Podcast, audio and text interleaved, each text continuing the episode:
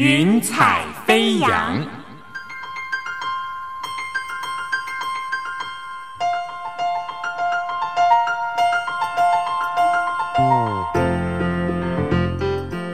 让每一朵云彩的生命牵引着你心灵的飞扬。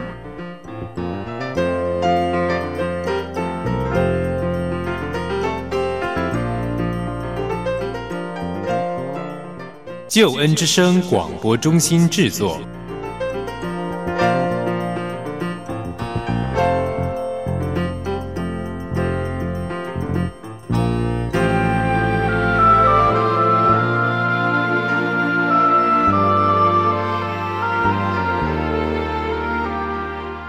欢迎收听由台湾救恩之声广播中心制作的生命故事集《云彩飞扬》，我是静怡。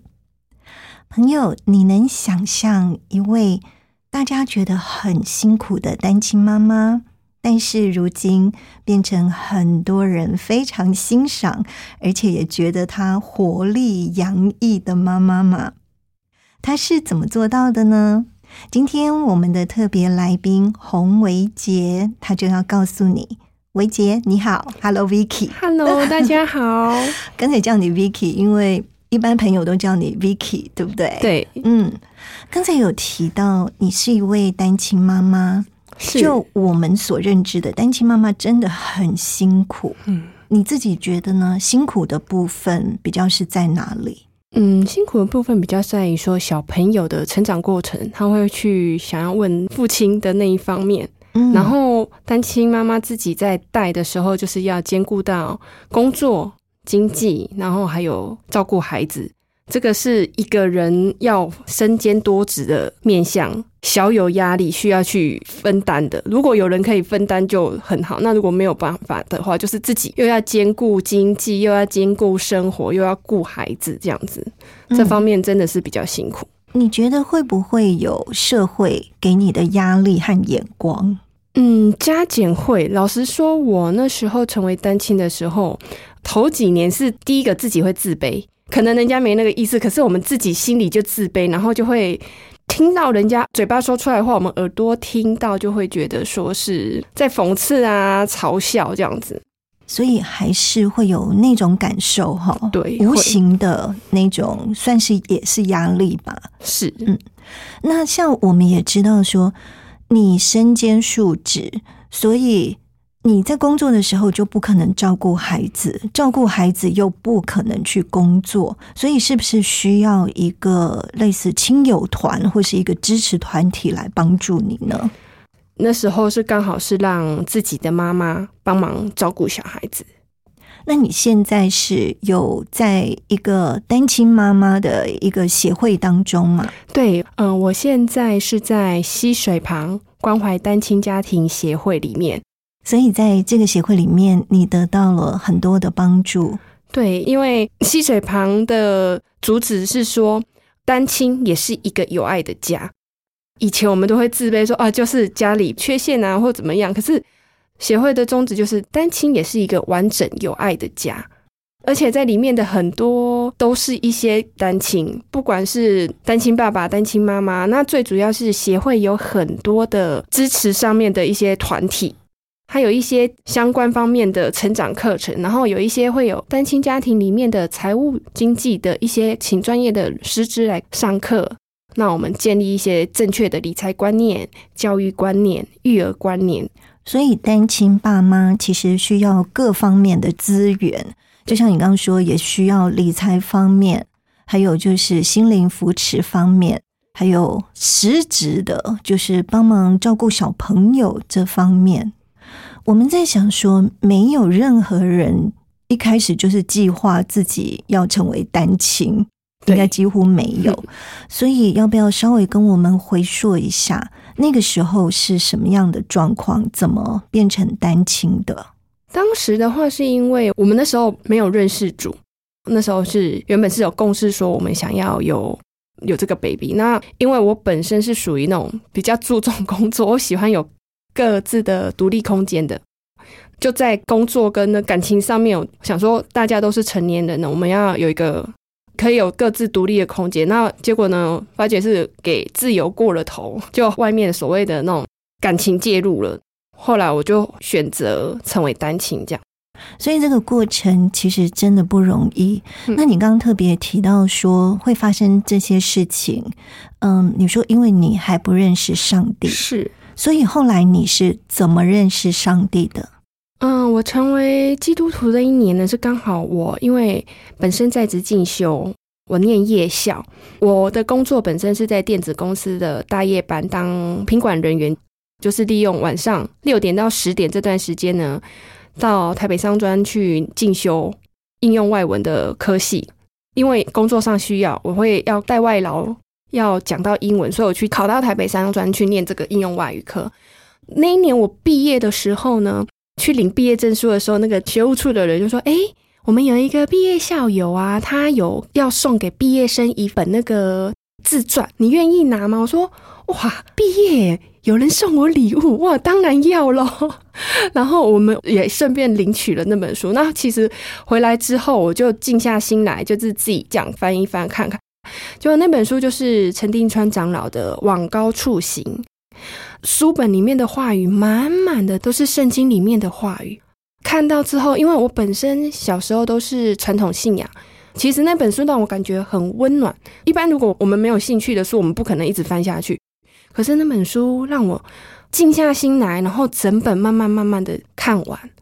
看了之后，我就自己呀、想好奇，想了解这一个信仰。然后我那时候有记得那种过 TV，我好像在第四台有转过，所以我就去企图去自己去寻找，因为家中没有人有基督信仰的相关连接，那我就自己去看有线电视那样去看。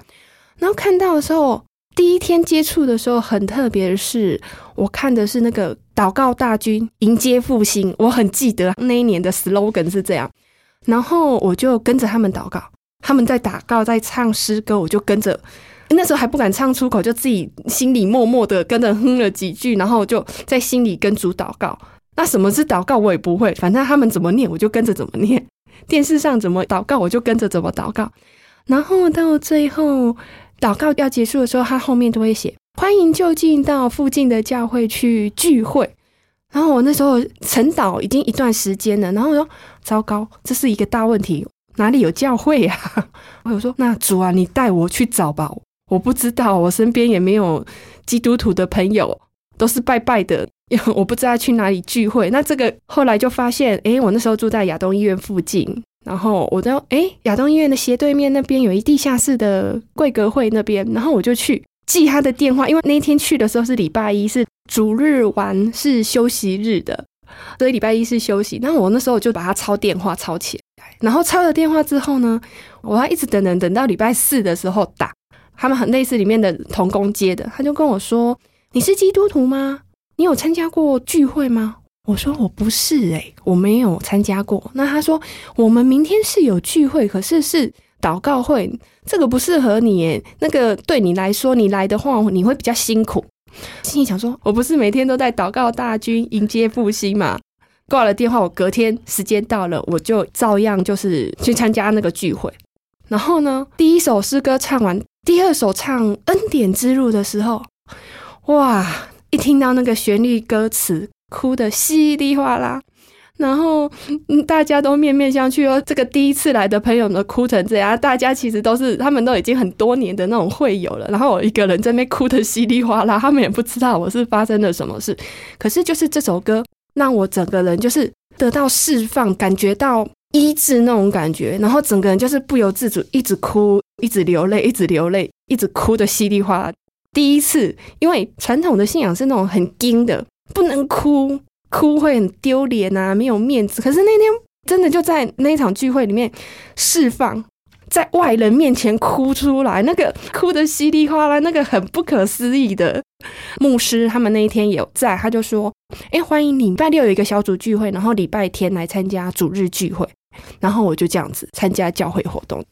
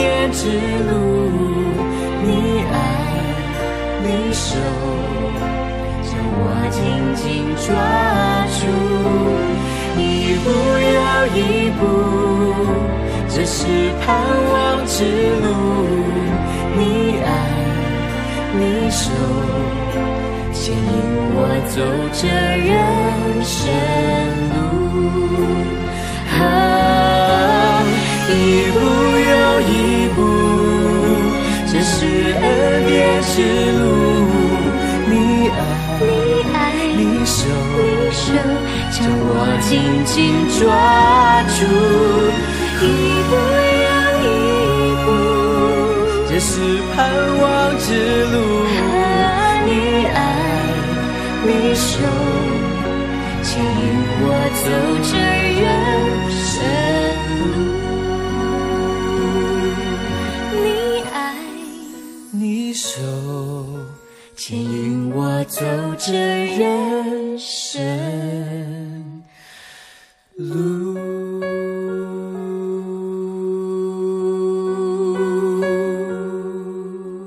我觉得这个真是太奇妙了。所以你是从一本书开始看了这本书，你觉得很温暖、很感动，对，所以就开始看 Good TV 早上，这是呃六七点的祷告的节目，哎，对，所以那时候这么早就起来看，对，哇，真的 好特别。可是你说，当呃 Good TV 的节目在唱诗歌的时候，那时候你是自己在家吗？对，可是你不好意思唱出声音，对，这是什么样的状况呢？嗯，应该是说嗯有一点是家庭教育的关系，然后也有一点是就是就是不敢敞开自己。我是一个很自卑的人，我从小就是一个很自卑的人。你看我，我就是人高马大，啊，可是我走路，其实我在国小、国中阶段啊，我是那种走路都会头低低，我不敢看人，我都是看地上。那地上没有钱捡，也是要看着地上那一种，看着地上走路就对，不敢这样抬头挺胸。我是国小、国中都这样，那到了国中快要一年级、要二年级的时候，我们班导师有发现我状况不对劲，因为刚好新生要进来，然后需要那种就是学姐带学弟妹，就是那个认识学校环境的那一种所谓的辅导班长。然后老师就说：“诶，暑假的时候来学校服务，那会帮你记个嘉奖啊，那种有诱因，反正暑假没事，然后就去帮忙。因为辅导班长的工作就是你要站在前面，然后拿着旗子，你一定要抬头挺胸 啊！所以那时候就是这样慢慢练起来。然后，因为我的成绩小时候成绩并不是很好，是属于那种有升学班跟放牛班，我是属于那种放牛班的。那时候学校那种小混混、小帮派，那三天一小打，五天一大打啊！我们我们班又是在那种五楼的边陲地带。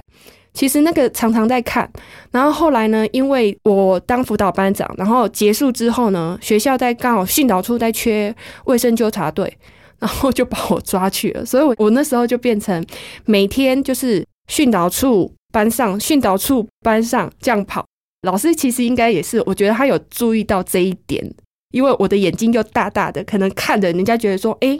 你在催我哦，可能会找我麻烦或怎么样？可是因为我是又升格为卫生纠察队，每天都要在训导处班上两边跑来跑去，所以那些人就不敢对我们轻举妄动，自然就有一个形成一个保护罩在那边。那所以就顺顺的这样，国中三年就是这样子，老师注意到我那个自卑的部分，然后。把我抓到训导处啊！我那时候还低低的，然后就被训导主任跟那个卫生纠察队的带领老师说：“哎，你们代表我们训导处的纠察队出去，怎么这样垂头丧气？不行啊，要仪态要漂亮，就是要抬头挺胸。”然后从那时候才慢慢改变啊，然后才敢正眼这样子看人，不然以前不敢跟人家眼睛直视对方，就是会怕，就是自卑吧，就是就不敢看人的那一种。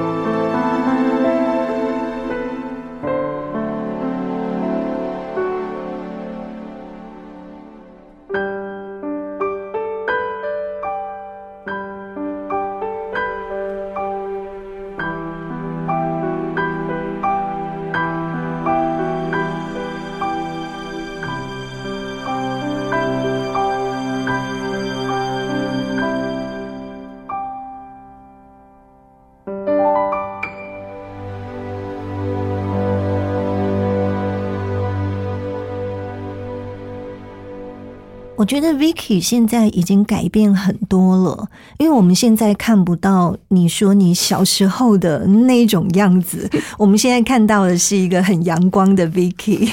对，那感谢你后来就是有继续升学吗？还是走什么样的路呢？嗯，我后来呢，我在民国九十九年的时候成为单亲，然后我在民国一百年，就是小孩子满周岁了，满一岁了，我信主。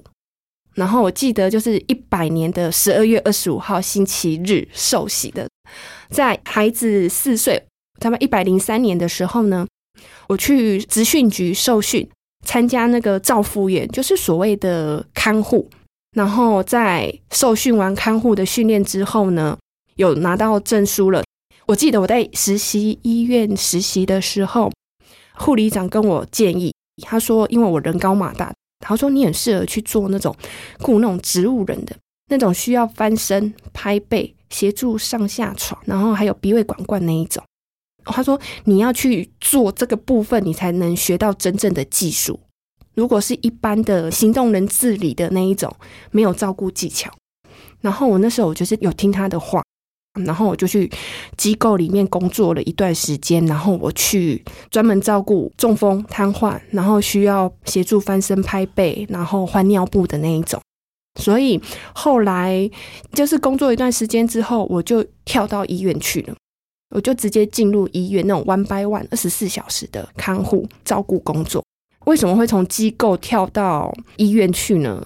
以现实来讲，就是薪水面会比较高，因为在机构的可能一个月是固定的薪水，但是当你二十四小时专门照顾一个病人，那个薪水的日薪来讲，二十四小时 focus 在医院里面，在我们当时需要要顾孩子这样子兼顾的时候，这笔收入是相对稳定的，不用舟车劳顿这样子，嗯可以理解。因为你真的需要这样的收入嘛，你还要养孩子。对。可是你二十四小时看护，那孩子怎么安排呢？我就说关关难过关关过，嗯因为那时候刚好就我搬到中立去，然后那时候呢个牧师爷爷出来，然后他看到我跟孩子的状况了，然后他觉得说我们需要帮助，那他后来他就帮我照顾我女儿，然后让我可以就是在医院专心的工作。然后我在医院工作的时候呢，其实主也一直差派天使，一直在促使我去学习一些新的，因为单只有翻身拍背哦，协助上下床，这个还不是技巧。我那时候一进医院之后，就碰到一个师傅，他跟我说，他看我在做事情很利落，然后他跟我说，你应该要去学怎么帮病人做复健，尤其是那种中风的病人。然后那时候他就教我要怎么做。后来呢，我在长照这一块呢深入之后，中风瘫痪的病人，我们都抢他黄金六个月。我现在的经验这样子累积起来，刚开始中风的前六个月就是恢复期最好的，然后那时候就可以大约判断出来说这个病人以后的恢复程度会到哪里，然后我就开始往这方面去钻研，然后钻研到后来有一年。我带到一个美国学校的老师，他先生是台湾人，会讲中文，可是那个美国学校老师全程要讲英文，业界没有人。然后我那时候刚好有一个同行就跟我介绍说，诶，叫我去雇。那其实我也不知道那个个案是外国人，那刚好我是应用外语系的嘛，然后去跟他沟通。他说，诶，我居然可以跟他老婆沟通，然后他就高兴的就请我帮他照顾。就在一个多月的时候，密集的带他做复健啊，他现在回家都可以自理，可以自己洗澡啊、吃饭啊，甚至还可以煮菜这样子。所以我在复健病人的照顾上面呢，我获得工作价值跟提升我自己的生命的价值。哇，我觉得这个真的非常重要，而且也等于是说。不光带给病人，也带给家属一个盼望哦。嗯，我觉得特别感动的是，因为你认识了上帝，上帝把这个盼望、祝福，还有你说好多天使来帮助你，有这么多人对你好，可是你还把这个爱又分享出去，真的很不容易。因为你本身，我们不是一再提醒你说你是单亲妈妈，而是我们。真的知道单亲妈妈有多么的辛苦，所以你还这样子尽心尽力去帮助别人，我觉得真的很令人感动。那在你自己，就是我们知道，在医院其实是有很多所谓的辛苦。或者是有一些眼泪 是不能跟别人讲的。那你自己呢？你有没有曾经真的也遇到过觉得蛮不容易的状况？嗯，会有。其实，在业界都是一些比较年长的前辈在当照顾的工作。像我们这样年轻的啊，刚进去医院啊，其实是会排挤的，因为觉得我们在抢他的饭碗。记得我刚进医院的时候。就有碰到那种前辈，他说：“啊，你们哦，年轻人这个坐不住啦，你怎么不去站那便利商店那种有冷气吹的柜台人员、那门市人员就好了？你干嘛来做这个？但是我们老人家哦，没有地方去啊，找不到工作才来做这个。你们年轻人不要来做这个啦，类似这样。呃，那个前辈刚开始有敌意，那后来呢？因为我照顾那个病人很久，那他知道那个病人其实就是要协助上下床。一般的前辈的他们不会去想要接这种个案。我那时候会选择这种个案是。这种个案不会有人跟我抢，因为要报上报下真的很耗体力。这份工作除了这一个同行会就是有点排挤以外，再来还有一种就是你病人顾到快好了，有些同行他会想要抢你这个个案，然后会去跟你家属就是想要说啊，你这个看护会偷懒会怎样？可是因为我是二十四小时看护，他们对我很放心，没有办法让他们其他人抢走。是说他们什么时候来？他绝对保证看得到我在病人身边，要不然就是我带病人出去散步，要不然就是我刚好去倒个开水啊，还是怎么样？他们怎么样来，我绝对都在病人身边，所以他们对于我的照顾，他们很安心。而所以他们想要说哦，病人啊转 case 到他们手上啊，这个事情 完全做不到。所以他们后来就觉得，哎，这一个 Vicky 他真的做事情。他的家属都跟他跟得紧紧的，没有办法把他的病人洗走。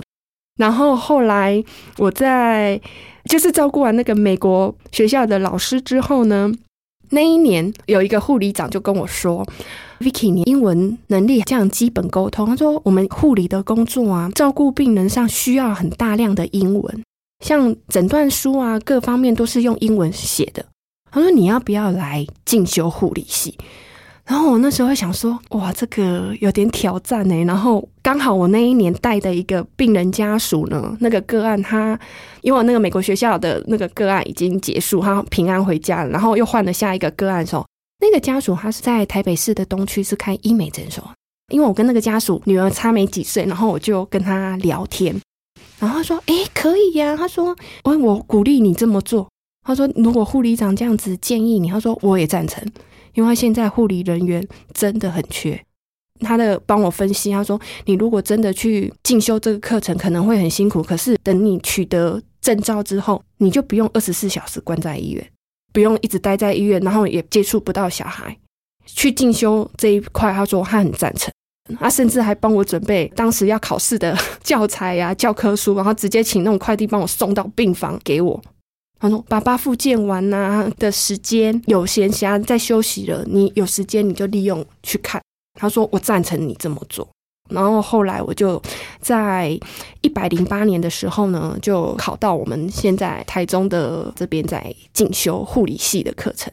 我觉得这一路的转折真的让人家觉得很奇妙，好像有上帝的手在带领你，而且也保护你。因为可能一般的朋友也想象不到，说像在医院里面居然有这么大的一个竞争的一个状况。但是我觉得神真的给你好多的恩典，可不可以也分享一下？因为呃一开始你就说你认识这个信仰是从。祷告开始，对，所以你是怎么样为自己的工作祷告？你有没有为你照顾的病人祷告，或者是家属？你怎么祝福他们？哦，有这一方面的话，倒真的是有。再能不能在神凡事都能。我有时候带病人，其实我自己也会给我压力，因为我会预计他预期的成效应该要出来，可是没有出来的时候，我自己会有压力。我就会跟主祷告主啊，现在这个个案他需要你来介入，请你带居中掌权，然后带领我，让我有这个智慧，知道怎么样帮他跟复健师沟通，或者是他还能怎么样再有进步，需要有哪里要做调整。我说主啊，我们恭敬的把这个个案交托在你的手中。请你亲自的在居中掌权，让我有更多来自于你的智慧去带领他获得进步、恢复健康。我会自己帮病人这样祷告。哇，好棒哦！真的满满的祝福。那你为自己呢？你为自己怎么祷告？因为像遇到同行竞争啊，或者是有人造谣啊，遇到这些状况，你会怎么祷告？我第一个就是哭哎、就哭给跟上帝哭，我们的阿巴父神啊，好诚实哦。我就哭啊，因为以前不敢哭啊，以前就是很惊，有没有就不敢哭。现在有主了，我真的就是凡事交托给他。遇到委屈就是听诗歌，最主要我都听诗歌，然后就掉眼泪狂哭，然后哭完之后啊我就好了，我就从诗歌的那种，其实唱诗歌这样子对我真的是最好的治疗方式。然后唱诗歌、听诗歌，然后哭啊，哭完哦就释放，主就帮我从在里面那种难处就释放，哭一哭，眼泪擦一擦，然后继续，又是一条好儿女。你现在最常听的诗歌是什么？叫你抬起头的神，嗯，叫我抬起头的神。因为这首诗歌对我意义最大，就是以前我都是头低低的，看着地上不敢直视人的。那到现在，我可以抬头挺胸的面对所有的一些生活的，无论大小事啊之类的。嗯，好棒哦！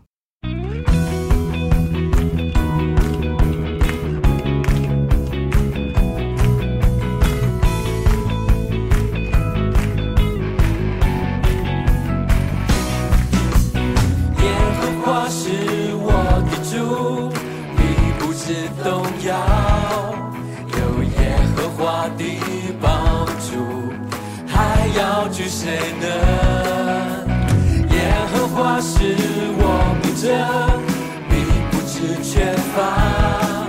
有耶和华做我荆棘，必全然得胜。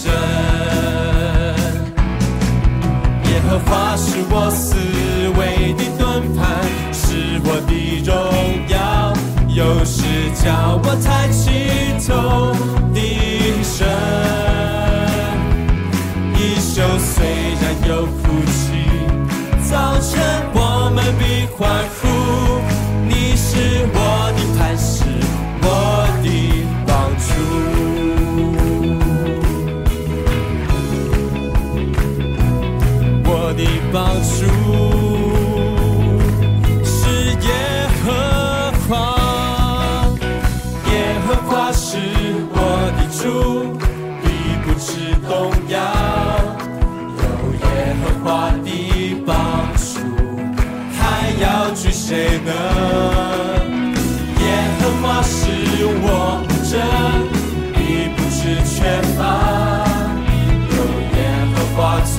做我荆棘，必全然得胜。耶和华是我思维的盾牌，是我的荣耀，有时叫我抬起头的神。一生虽然有哭泣，早晨我们必欢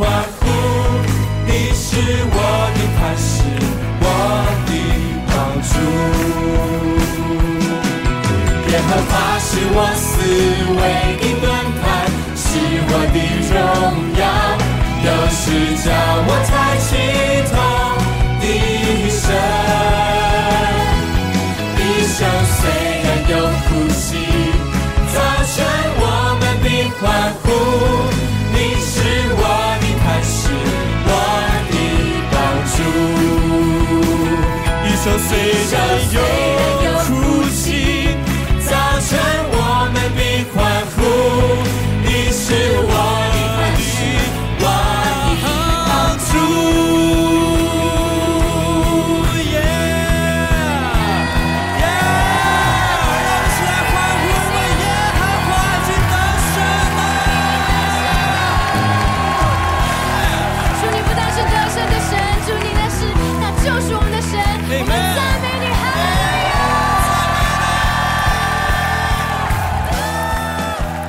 我觉得主对我最大的祝福，就是我在决定一百零八年的时候要到台中来念书的时候啊，其实我一来台中，隔年啊，就一百零九年的一月二十八号，就是疫情爆发的时候。疫情一爆发，那时候其实我很 shock，我那时候在祷告，我很 shock 的，就是因为那时候要我从我熟悉的医院的工作场域要离开，要来到台中，其实对我来讲真的是一个征战。我说主啊，我要怎么办呢、我真的要可以去吗？学校录取通知来了，我真的可以去吗？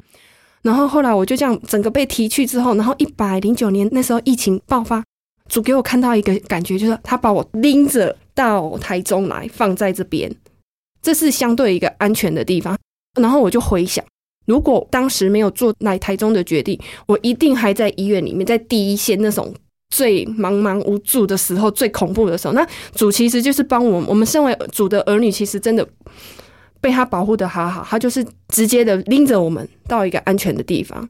这件事情后来在另外一个学姐，我们在聊天的时候，我们说：“哎、我们都是主妹的姐妹。”然后我们在聊的时候，我说：“诶你怎么会回来这边？”她说：“我以前也在桃园地区那边工作。”她就说：“我今年就是刚好也回来。”我说：“你回来台中的时间点跟我被带来台中念书的那个时间点是完全是 match 的。”然后说：“如果那时候我没有回来，疫情爆发就在我们那个医院啦、被封锁隔离的就是我那个医院。”我说。我说阿曼，原来就是这样，主真的就是把我们保护的好好，照顾的好好的。嗯，好奇妙、哦。嗯，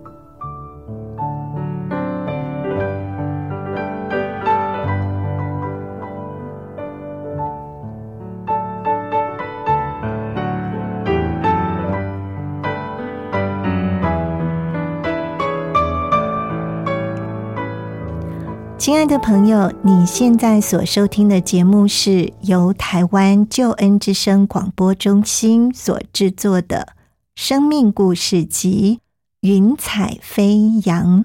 今天我们为你访问到的特别来宾是洪维杰 Vicky。Vicky 刚才跟我们分享到，她是一个单亲妈妈，为了照顾孩子，真的在职场上非常的拼。可是感谢上帝，上帝不断的用恩典，用许许多多的祝福来帮助他。那 Vicky，我想说，聊到这里，可能有朋友会想要知道哦，就是在你特别二十四小时看顾这些病人的时候，那当然孩子有人照顾，是，可是他一定会想妈妈。对。所以你是怎么样去面对这个状况？你怎么样跟孩子来做沟通呢？嗯，那个时候呢，刚好如果碰到假日，小孩子不用上幼稚园的时候呢，的牧师爷爷会帮我带孩子到医院。那因为早期那时候还没有疫情，没有那么严重，都可以自由进出的，然后会带到医院给我看这样子。那那时候因为我雇的病人都是一般都是属于那种单人房或双人房的。所以都有一个个人的一个小空间，所以我可以稍微跟孩子相处一下这样子啊。有时候因为现在通讯也很发达，其实透过 Line 呀、视讯啊，都可以跟孩子讲到话。嗯，对。嗯。所以其实孩子也还是可以来医院陪你看妈妈怎么上班。对，而且你照顾的病人应该也就不具传染性疾病的这样对。状况的病人嘛。对，嗯嗯，所以孩子来也还算可以。对，对，哇，我觉得真的是不容易，但是感谢上帝，因为在单亲妈妈，特别是像 Vicky 这么年轻的单亲妈妈，要照顾孩子，又要去拼自己的工作。对，还有就是想要请问，在未来你会开始做护理方面的工作？是，嗯，那你跟家人之间，你们有做这些的沟通吗？因为我知道说妈妈也还在北部，嗯，对，特别家人对你的工作、对你照顾孩子，会不会有一些什么相关的要求或者是期待呢？嗯，其实妈妈现在是失智的状况。我在医院所学，在长照领域所学的方面，其实也运用在我的母亲上面，这样子。所以母亲她现在已经处在失智的状况，可是在她之前还没失智之前的那种那种阶段，她是就是我们只要自己过好自己的日子，那不要让她操心，那其实她她是还蛮 OK 的。那现在他处于一个就是失智的状况，我现在在跟一些新北市的社会局的社工在针对他的问题，因为该不该送去机构，然后该不该让他待在自己的家里面之类的，我们都在做沟通协调，然后再看他的状况，安排他适合他的一些照顾方式，因为有像我现在。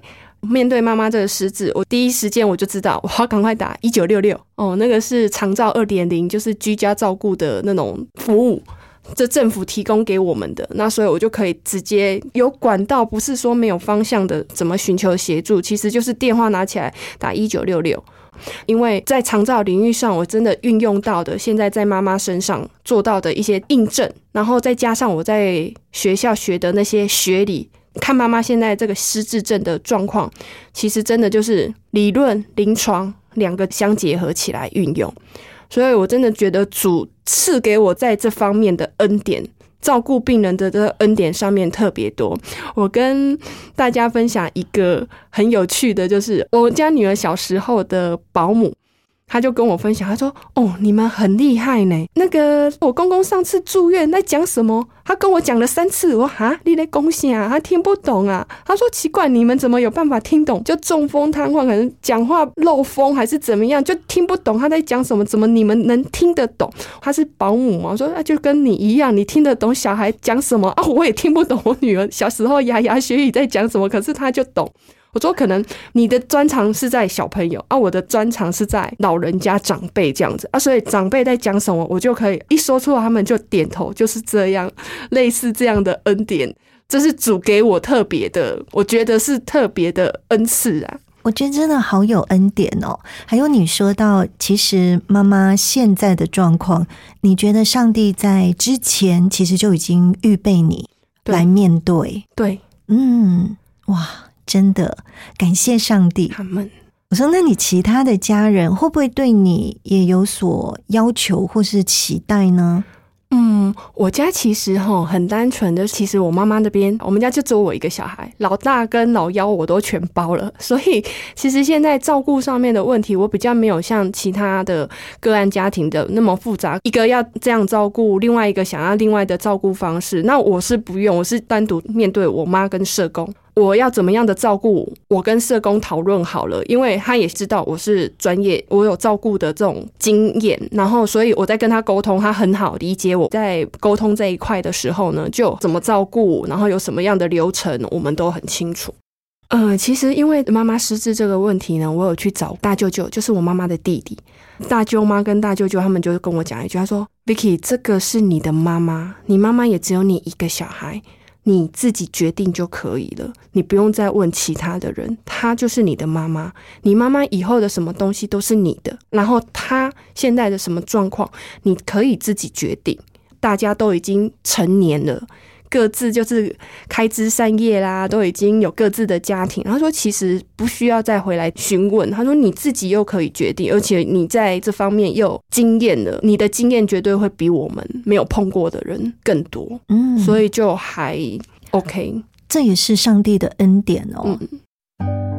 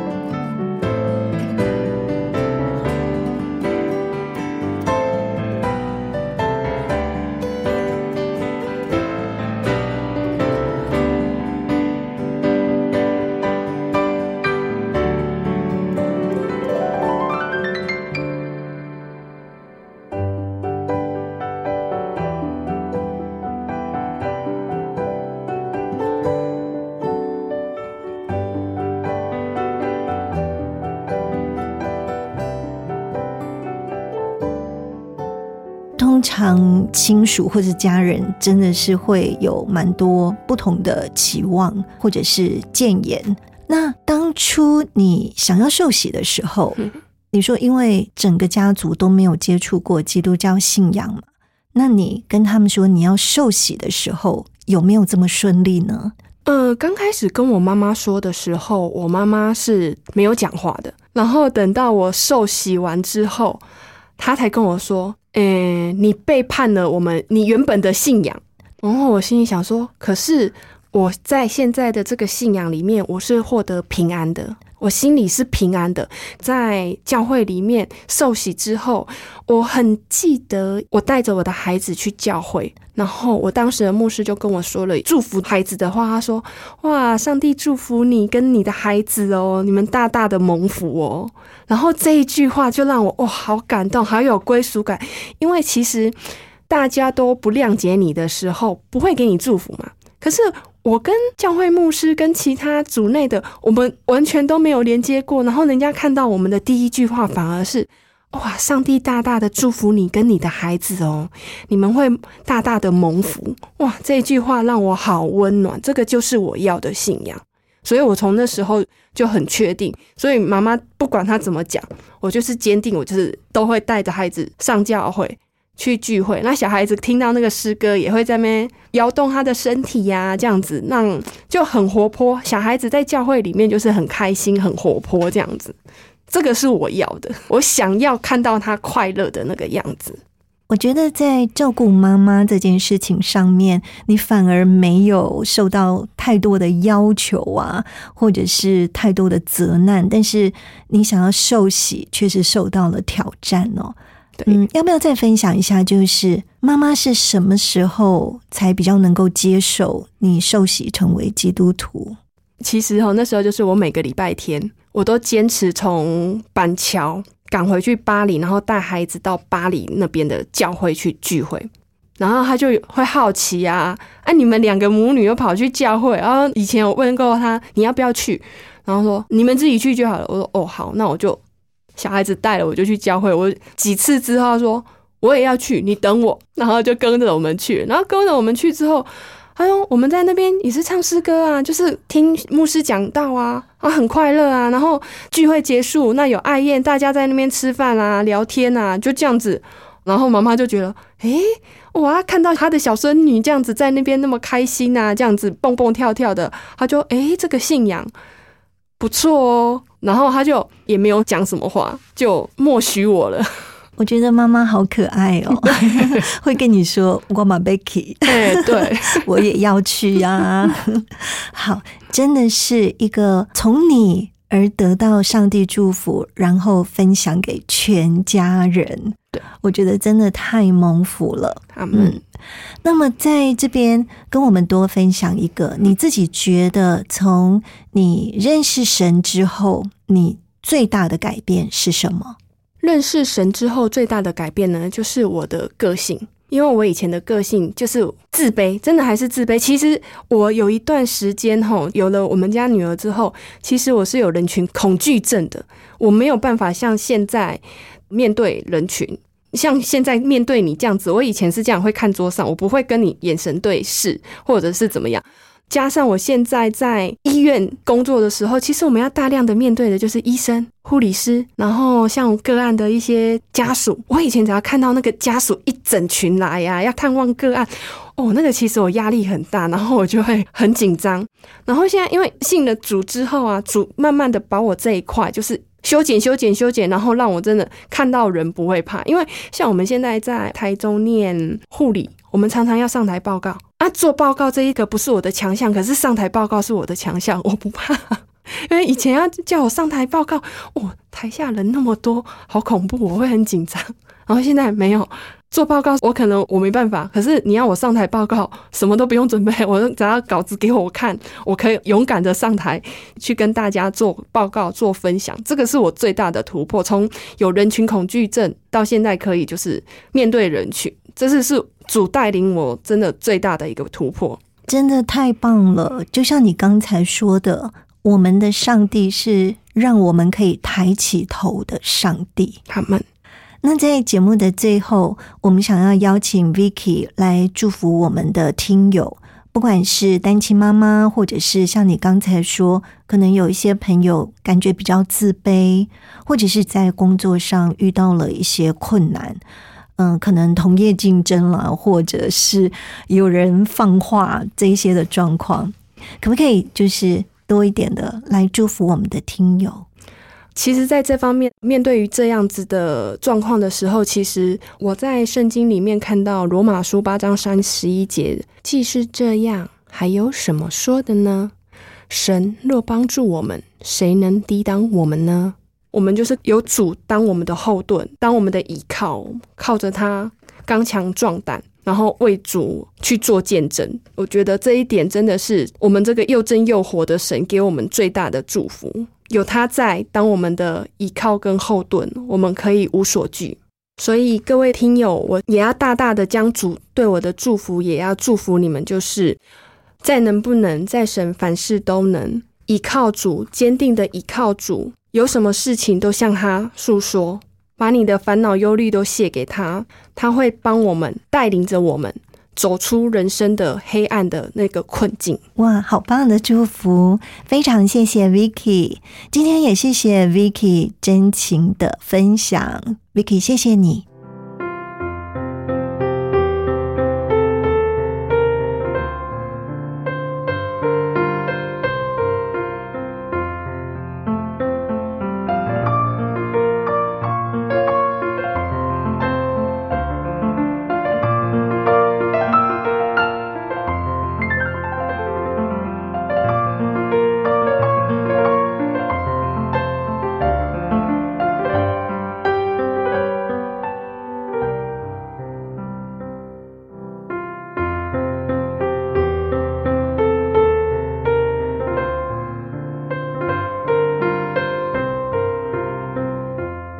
感谢洪维杰 Vicky 分享的生命故事，并且授权给救恩之声纳入在云彩飞扬福音见证宣教事工当中。朋友，如果你想要多了解基督信仰，推荐你可以来参加救恩圣经函授课程，让圣经老师帮助你认识圣经真理。如果你想要参加圣经函授课程，电话请拨。零二二七五四一一四四零二二七五四一一四四，或者是可以写信到台北邮政四十四至八十号信箱，台北邮政四十四至八十号信箱，请你注明“云彩飞扬”静怡收就可以喽。云彩飞扬在救恩之声官网 APP 各大 Podcast 平台都有播出，邀请你多多的收听，并且多多的将云彩飞扬分享出去，让更多的人听见好故事。云彩飞扬在这里祝福你，我们下回见。我是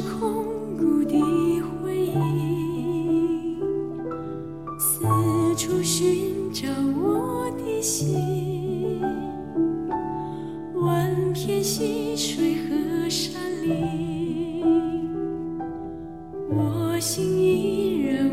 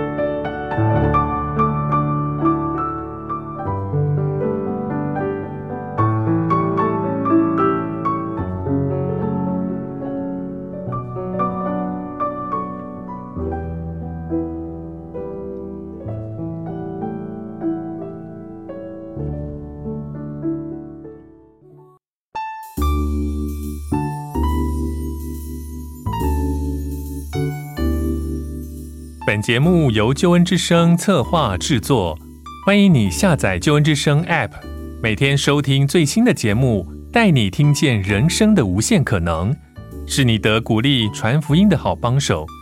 立即使用救恩之声 App，为自己、为别人领受上帝的救恩之声。